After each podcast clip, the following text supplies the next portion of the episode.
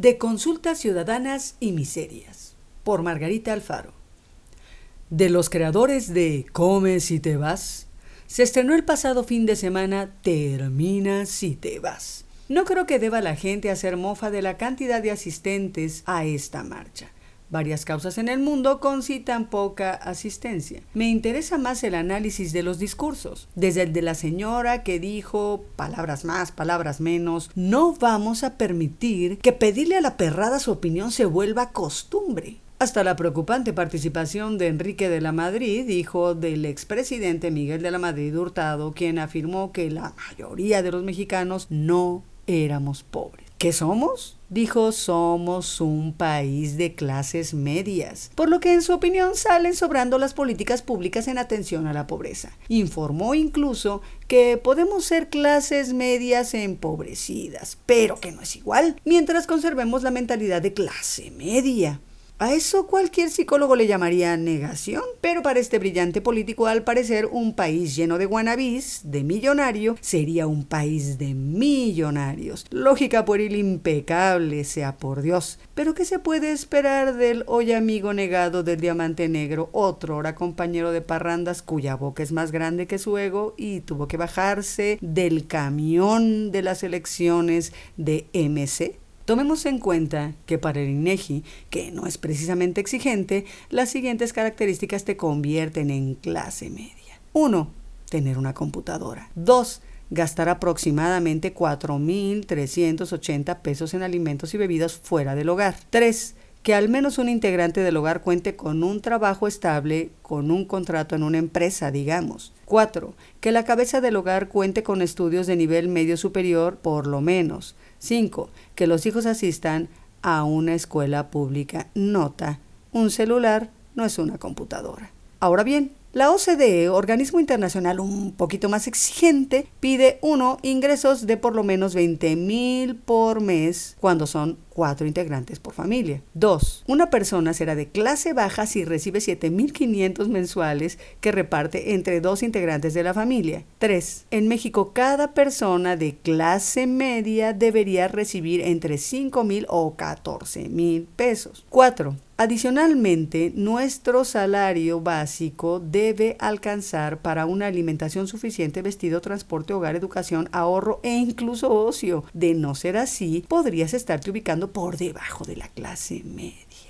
Bueno, pues la pandemia evidenció que los planteamientos del Coneval tienen mucho de falaces. Lo mismo que interpretar al PIB como una medida de desarrollo general, en lugar de verlo como una tasa de crecimiento económico que bien puede disfrazar el enriquecimiento de unos cuantos miembros de la sociedad sin que esa aparente bonanza permee en todo un país. Este distanciamiento de la realidad impide a la oposición conectar con el grueso de la población. Se les olvidó que, como bien dijo el mismo Enrique de la Madrid en su debate en el Reforma, fueron ellos quienes crearon la mayoría de los órganos descentralizados y ONGs de peso para conservar algo del control en los tiempos en que otros estuvieran en el poder. Es decir, no te puedes creer tus propias verdades a medias o mentiras abiertas si tú disfrazaste a pobres de clase media en tu discurso no significa que dejarán de ser pobres y que si hoy les dices que no tienen carencias más que en la mente, los convences.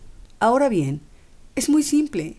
Si a ti te fue bien con los gobiernos anteriores o estás convencido de que el individualismo es la onda o piensas que estaría muy bien que México entregue lo que le resta de recursos energéticos, las playas y hasta el agua particulares como ya hizo España, porque piensas que eso es lo mejor e incluso porque no soportas a López Obrador, pues harás lo que te dicte tu conciencia, dado que la oposición se dividió. Unos dicen ve y vota porque se vaya y otros dicen no vayas, no le sigas el juego. La primera por congruencia, la segunda por táctica política, tan válida como cualquier otra. Si por el otro lado no te fue bien con los anteriores gobiernos, o eres un amlover, o no comulgas con el individualismo capitalista al mil, o consideras que los energéticos, el litio, el agua, las playas y demás deben quedar fuera del control privado, o incluso si ves en esto una oportunidad de sacar más adelante a cualquier otro gobernante que no las tenga todas consigo, pues vas y votas a favor para sentar un precedente como pueblo o para hacerle saber al embajador de Estados Unidos que este presidente sí tiene respaldo y que repiense su forma de negociar. Lo anterior es asunto de cada uno de nosotros, dado que el INE ni gana se ha puesto. Pero lo que sí debería considerar la oposición es que seguir llamando al grueso de la población que no les dio su voto esta vez nacos, ignorantes, chairos, fanáticos, incultos, miserables y hasta imbéciles a decir del jefe Diego del PAN y pretender con eso convencerlos de que no vayan a la consulta de revocación porque ellos no irán, como Claudio X, para después montarse en la abstención como una medida de fuerza, es una simpleza. Si la gente no va es por múltiples razones entre las que destacan la comodidad de poder decir a mí no me digan nada, yo ni voté, y la mexicana procrastinación en el arreglo de mis papeles, en la búsqueda de mi casilla, en la hora de hacer las cosas.